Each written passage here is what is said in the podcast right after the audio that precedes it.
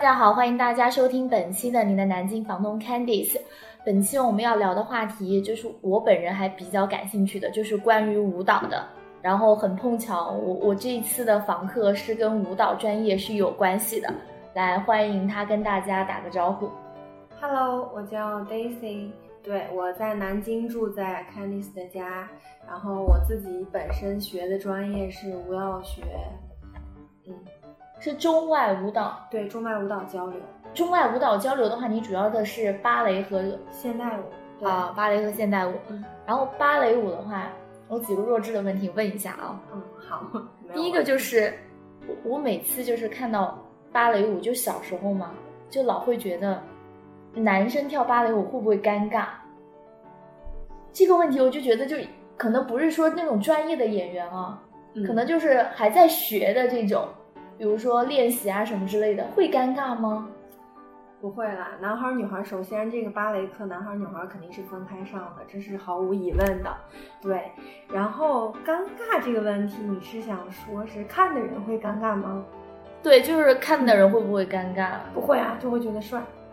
我觉得，就是芭蕾本来就是一个阴盛阳衰的行业。嗯，本来你看，就是我感觉，因为女孩是立足尖嘛，然后男孩的话，可能在整个芭蕾里面，你都觉得他就是怎么说，就是搬运工，把女孩搬到这儿，本来就是一个，就是感觉他是一个次要的绿叶，对，充当绿叶的角色。但是其实不是的，我感觉每一次等那个男观众男演员出来的时候，女观众是啊是这种的。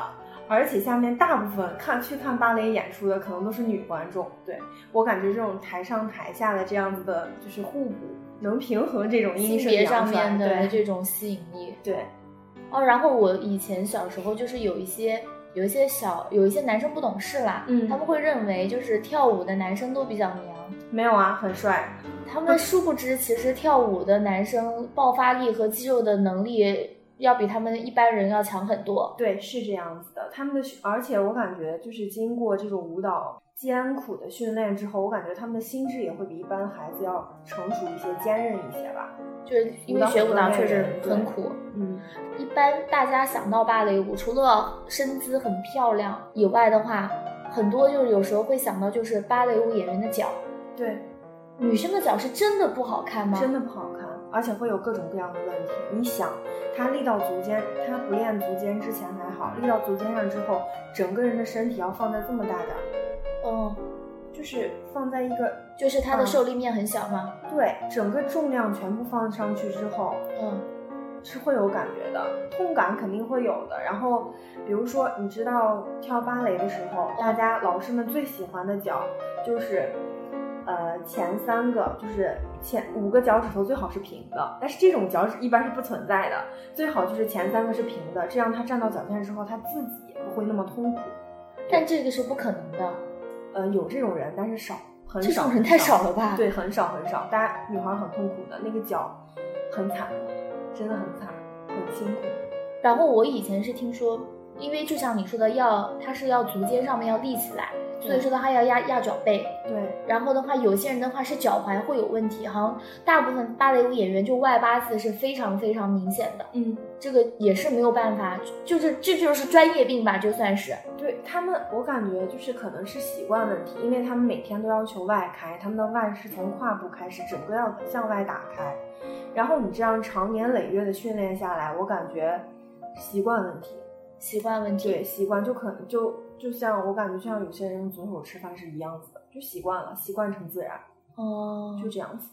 那那比如说，因为你不止还有芭蕾舞，比如说还有现代舞，嗯。现代舞可能没有那么多一定要依靠足尖的，对，现代舞它可能是从那个伊莎贝拉邓肯开始嘛，就哦是反芭蕾，对，嗯。它就可能最开始开始的时候是赤脚而舞，嗯。可能对身体没有那么大的伤害，对、嗯他们可能更自由，没有那么大的束缚。对，嗯但是足就是芭蕾，就是我感觉是大家公认的比较美的艺术，真的你会觉得它很漂亮、很美、很公主，然后很仙女。体态上面来讲，来讲是这样，体态美肯定是很美的要。付出很多啊。嗯，然后还有一个就是芭蕾舞演员，女生都很瘦，嗯，都是控制，都是要控制饮食、节食的这种嘛。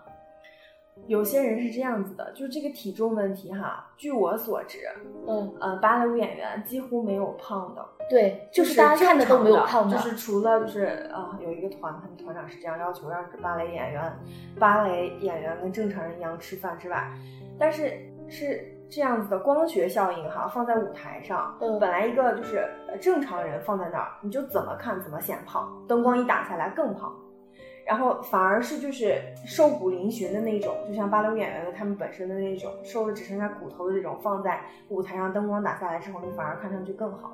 而且芭蕾站到足尖上之后，本来就是你看吉赛尔，本来女鬼，天鹅湖，哎呀，就是这种呃仙儿，嗯，然后仙女，她本来就是表现这种鬼魂啊，然后仙女啊，就是飘飘欲仙的感觉那种，所以说都比较瘦，就是要轻。既然它给人的美学感觉就是轻盈，那么我感觉就是它的实质上的这个体重肯定是不能啊重吧，有关系的，跟它表现的主题啊都有关系。那就是说，基本上确实很瘦，很瘦，是都很瘦。对。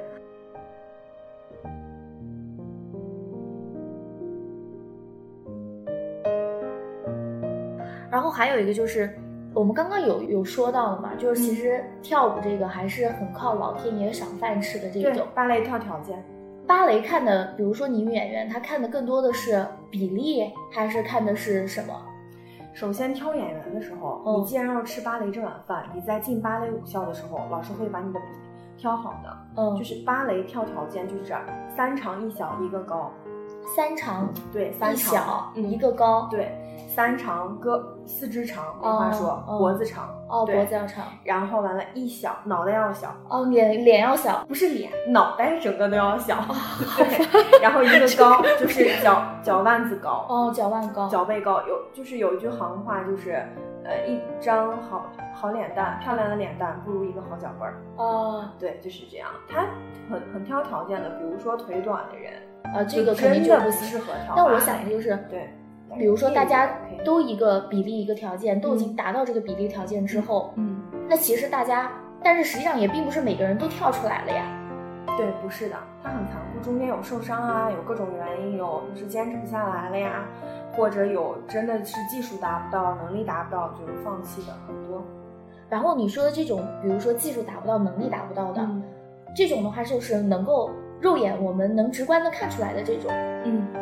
呃，能举个例子吗？比如说，比如说，因为我在想，就大家都是属于专业的舞蹈演员，那么我想基本的一些，比如说那些我们看的，就我们很外行看的，比如大跳啊，踢腿啊，劈叉这些。对你说的这些哈，就比如说举个例子吧，他腿控到一百八十度和控到一百六十度，你是能看出来的。对，很明显能看出来那个一百八十度肯定漂亮。对对，然后就比如说转。它转三圈和转四圈就是有量上的区别，它就是有区别。对，阿拉 C 刚三十二圈稳稳的站到那儿收尾，它就是漂亮。但是你要是就是转一个转转三十二圈都要来回满场跑的话，那就是不好。百姓们就是老百姓们是看得很清楚的，就是芭蕾这个东西其实很直观，很直观。你的你行就是行，不行就是不行。对你一个站不稳，我一直就是有个疑惑，就是比如说已经到了芭蕾舞，比如说被老师已经筛过一轮了，你的比例是达到了，嗯，那么剩下来当中可能又有一部分人他的。比如他的韧性啊什么的也是达到了，嗯，就比如我们刚刚你讲的腿抬踢到一百八和一百六，嗯，那一百六到一百八这个当中有那么大的差距，没有办法靠后天的努力去逾越掉吗？怎么说呢？你知道大家都知道西维吉连六点钟的跑腿一抬就在这儿，没有人能够超越，有，但是没有那么漂亮。然后可能也有那么漂亮的，但是可能你又不如人家的条件好，反正总是缺一样。这个东西就是怎么说呢？先天加后天，一样都不可废的，一样都不可缺的。它，我感觉芭蕾真的是上天的宠儿，宠到你了就是你，宠不到你就真的不是。嗯，它真的就是一个很残酷的事实。对，哦，好吧。然后这个就又回到就是我录节目之前有问的一个问题啊，嗯，你们专业的人看和我们业余的人看，嗯，你们专业看的更多的会看，因为你们都已经看专业，能跳出来给大家看，那都是专业当中的专业了。嗯，你们看的更多的是编排，还是说看今天跳这个演员他的技术好不好？因为我觉得，如果按你这么说的话，芭蕾舞界能够技术排得上好的，并且整体的形态好的，应该出类拔尖的人就就那么一撮人了，对吧？能跳出来的是这样子的哈。芭蕾比赛哈，如果按照比赛来说的话，我们只说芭蕾，不说现代舞。现代舞应该是另外一个范畴。嗯，芭蕾的话有三个，就是国际上比较流行的是三样。嗯，技术、艺术和乐感。哦，技术是首先的，芭蕾没有技术就没有肯定不行，这个是必须的。对，就是我在上海看一场比赛，特别起，特别明显的一个反应就是，我记得有一个男孩比赛的时候，比赛当中，八有一点点不稳。就是观众席你就会发现有一阵骚动啊，就那种相反。然后这次第五届国际芭蕾舞比赛，然后有一个乌克兰的男孩成年组特别棒，然后每一每一段变奏基本上都完成的完美，下面姑娘们的掌声呀，那个叫声呀，你就能能震天，真的是很夸张。就是下面。不乏专业人士，但是更多的可能是普通大众爱好者，嗯，他们就能做到这么准确无误的把每一个应该鼓掌的地方都鼓出来，嗯，这可以说明芭蕾的技术要求。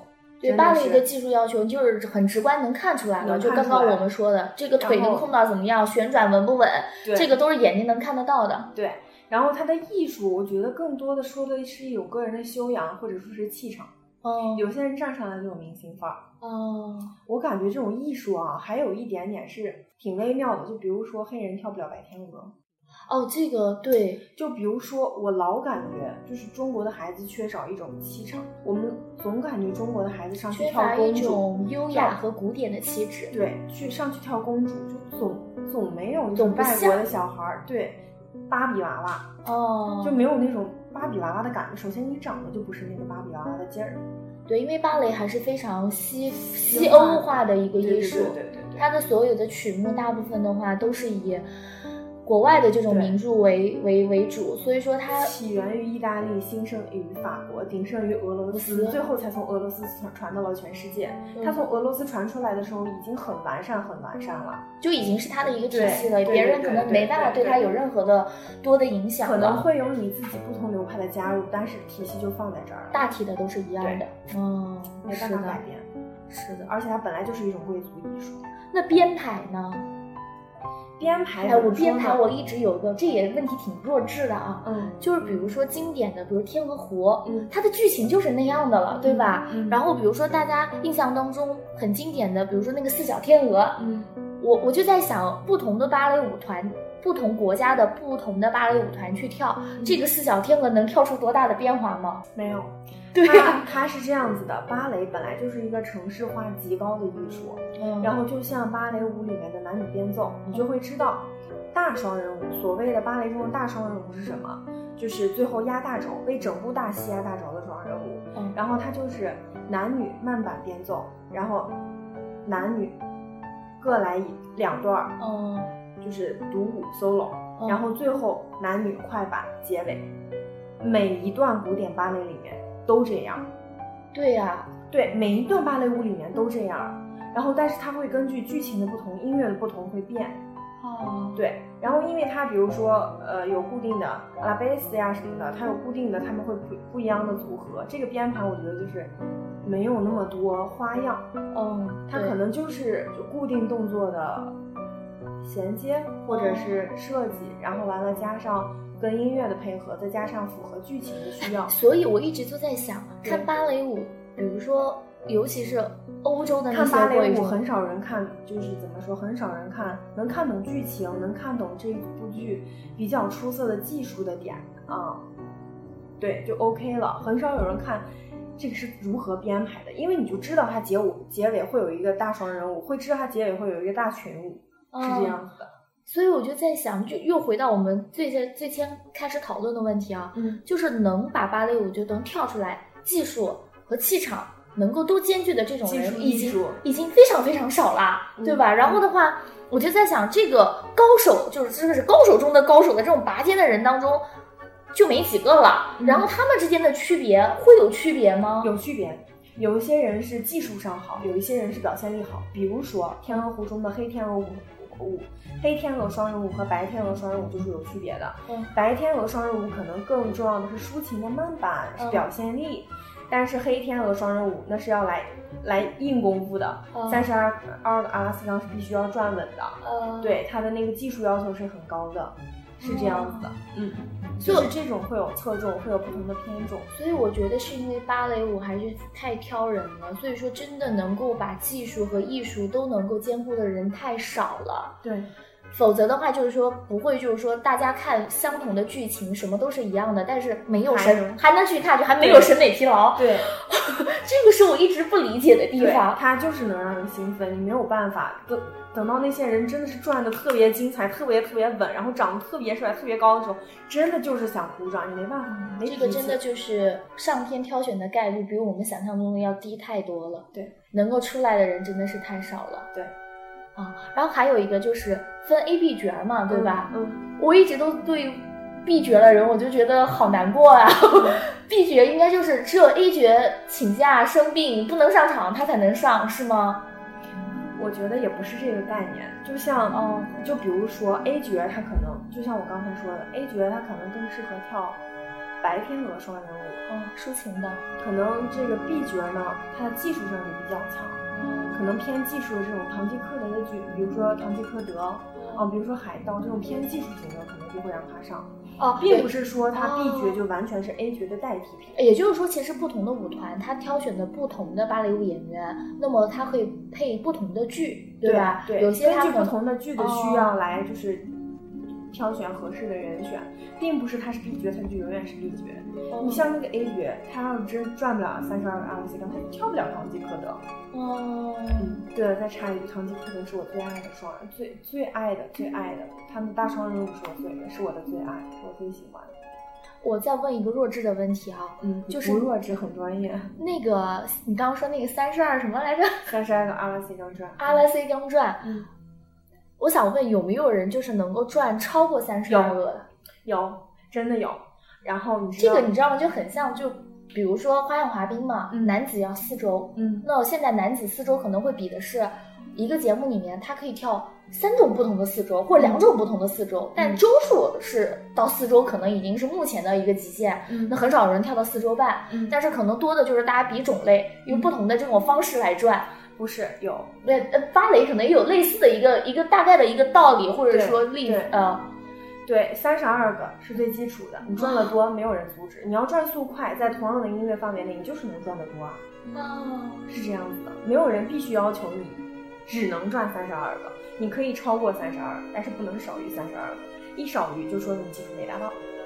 然后的话，你在三十二个同时，可能有些人他转速更快，比你还更稳。对，这个太靠先天在吃饭了，不，这个靠的是后天。这个平衡感是后天在练的。对，哇哦，哇塞，可能有一部分人就是怎么说，耳蜗平衡器这儿长得不太一样，可能有一部分人他就适合转，他就能转得多；有一部分人他就适合跳，弹跳就好，就跳得多。对对，这个也是因人而异的。对，但是在转的好的这一波人里面，是有人转的更好的，哦因为他们一圈就真的是一圈，就是怎么说，三十四和三十五五圈是有是有质的区别的。就是有可能因为你的速度不一样对，有些人可能一辈子都赚不到这么多，就差一圈儿，就差这么一圈儿，就这样。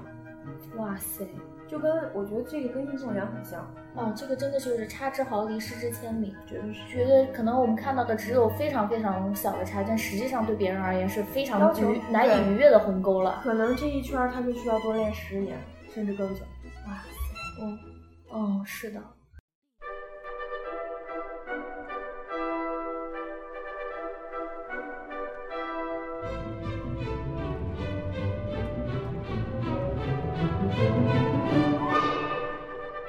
然后你刚刚说你最爱的是堂吉诃德嘛？嗯，那你给我们推荐推荐，就是像我这种就是对芭蕾舞大概是知道，然后的话就没有什么专业的去看过，然后对芭蕾舞，就是你如果让我选啊，如果有不同的剧放在，我肯定不会去选芭蕾，就是因为。对我而言，芭蕾我看的就是我看的可能有点审美疲劳，你懂我的意思吗？因为大家剧都一样，所以如果让我推荐的话，我可能会给你推荐什么团来演啊？对对对，剧目不重要，对，但是你一定要他们团的整体水平，因为他们比较。首先要推荐的，当然就是法国巴黎歌剧院芭蕾舞团，这是全世界的老大，舞蹈界人都知道。法国哪个？巴黎歌剧院芭蕾舞团。巴黎歌剧院芭蕾舞团啊，反而不是俄罗斯的，还是一个法国的。对，这个好像也跟刻板印象不太符合。我觉得我我我的刻板印象当中就是就是俄罗斯，对对对，是这样子的。它它兴盛于法国的，第一一八三二年的第一部仙女第一次站立在足尖上就是在法国。哦，然后完了，在十九世纪鼎盛于俄罗斯的时候，嗯，才在怎么说法派的呃芭蕾才流传到俄罗斯，才在那里鼎盛。但是大家印象里面可能更多的是俄罗斯人的芭蕾，因为中国受俄罗斯影响特别深，特别深，特别深。嗯，对，从二十年代芭蕾落地到上海之后的发展，包括北京舞蹈学院学校建校以后，然后由于中国跟苏联的关系的紧密，那个俄罗斯的苏联的专家。然后教授的都是俄派吧？我我记得有一个叫什么乌兰诺娃吗？乌兰诺娃。哦，我以前我小时候就记得，你要我说俄罗斯，我只知道这么一个人乌兰诺娃，其他什么都不知道。很棒的。除了这个刚刚说的法国巴黎歌剧院芭蕾舞团，还有哪个？俄罗斯莫斯科大剧院。俄罗斯莫斯科大剧院舞团。嗯。还有呢？芭蕾舞团。呃，对，俄罗斯莫斯科芭蕾舞团的那个全明星嘎啦。就是八月十二、十三号刚在上海演完出。哦，对，然后完了还有英国皇家芭蕾舞团。英国皇家啊，我有听过英国皇家。丹皇，丹麦皇家芭蕾舞团。丹麦皇家芭蕾舞团。那如果说有这样的芭蕾舞团来演，不管是什么剧都值得一看，都值得一看。嗯。但是也会像你说，会不会他们来演的人并不是他们最明星、最实力的人，最有如果是整团的演出，如果是他们整团来来演一个大剧的话，就比如说他们来演一个《罗密欧朱丽叶》，或者来演一个《天鹅湖》整版的全剧，那么他们拿的拿的人肯定都是拿得出手的。对。然后这时候我们刚刚讲了很多都是关于古典芭蕾的，嗯。其实现代芭蕾好像跟古典芭蕾就是可能剧目上不太一样，是吗？不是，它剧目上风格剧目完全不一样。好像古典芭蕾就是《天鹅湖》《胡桃夹子》《睡美人》对，《睡美人》这些非常就是好像一系列很经典的那个剧目在演。一个时期的。好像现代芭蕾的话，好像他们还会有会衍生出自己的剧，是吗？对。哦，就是有很多代表人物啦，乔治·巴兰钦。哦。嗯，然后还有那个，呃，罗兰佩蒂，他们编的剧目都很现代，都很当代。但是具体这个现代和当代的界分，这是一个很专业的问题。你只要知道他们编的剧跟他们不。普通的路人不需要知道这么细。对对对。然后他们会编的，比如包括包括他们的编排，嗯，包括他们的这个音乐都会不一样。我感觉是要看编排了。嗯，对，因为是现代的，他没有像古典有那么一个框架，对，按着城市走。城市来。所以说，他这个完全就是他他们自己的 freestyle 的这一种。对，就是我感觉怎么说，当代芭蕾和当代舞不是很多人都区分不了吗？哦，因为他们都是用今天的人跳今天的故事。对，就是表现在表现自己，在表现自我。哦，对，所以就是跟古典芭蕾是很大的反差。对，我觉得古典芭蕾就是因为它都是程式化，对，已经规定好你在什么点做什么样的动作了。对，然后它已经很明确的告诉你，做不到这个动作就不是那么的好。你如果做到了，那种感觉就非常直观。对，然后但是现代芭蕾，因为它原来没有一个人告诉他一个一个很 textbook，就是没有一个非常标准化的一个东西给他。对，所以说的话，就反而就是有很多，呃，可能就真的是仁者见仁，智者见智，就每个人看的这个角度不一样。哦。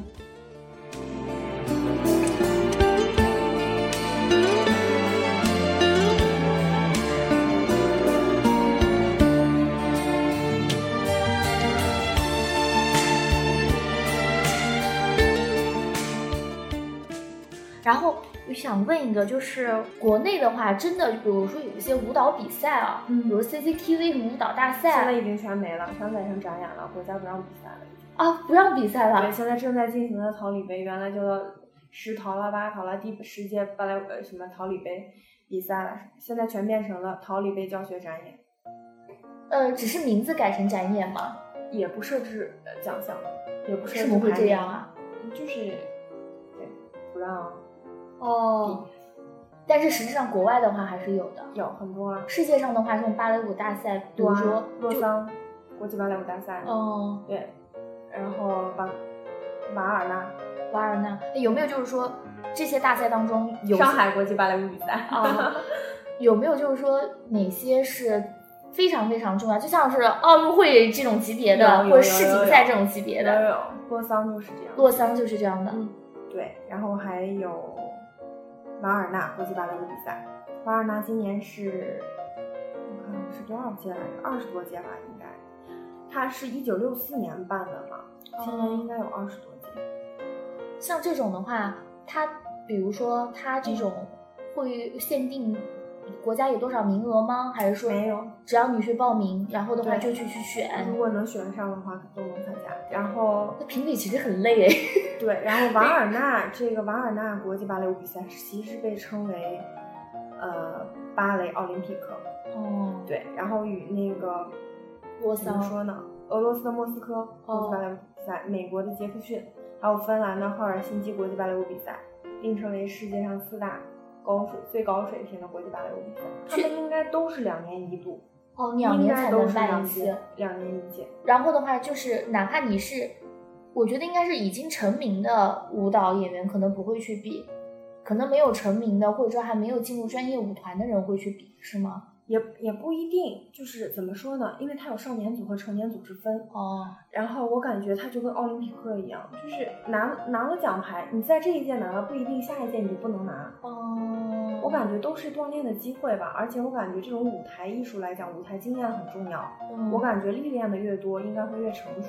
所以这种比赛应该，我我个人觉得哈，如果在条件、时间什么都允许的情况下，比一比还是比较不错的。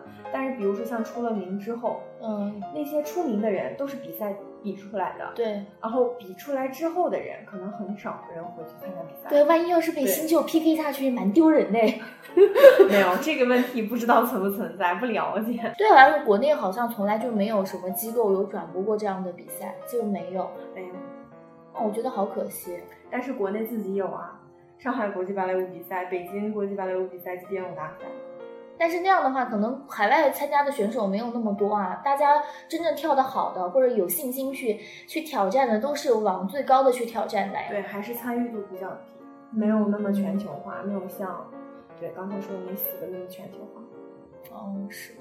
然后我刚刚还看了，就有一个，因为我我我我是知道，就是芭蕾舞演员膝盖超伸这个事情，你你你有了解过吗？